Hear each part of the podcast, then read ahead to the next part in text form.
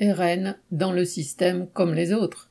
Pendant une semaine, le Rassemblement national a pris toute sa place, à l'instar des autres partis, dans les tractations et mini-drames qui se jouaient autour des postes à pourvoir de la nouvelle Assemblée. Le RN s'est tout naturellement jeté dans ces entre guillemets querelles de places et de partis pour devenir un parti de gouvernement, comme le dit le député RN Kevin Maurieux dans Le Monde du 2 juillet.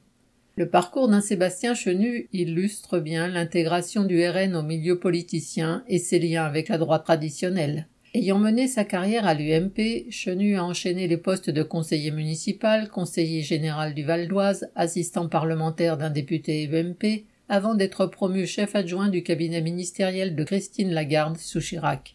Avec le RN, il a poursuivi sa carrière sur la même lancée.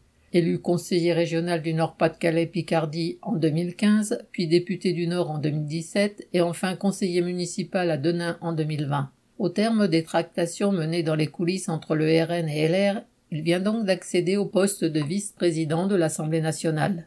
Le RN aspire au rôle de gestionnaire des affaires de la bourgeoisie dans toutes les commissions, postes et autres institutions parlementaires auxquelles il peut désormais prétendre selon les us et coutumes habituels.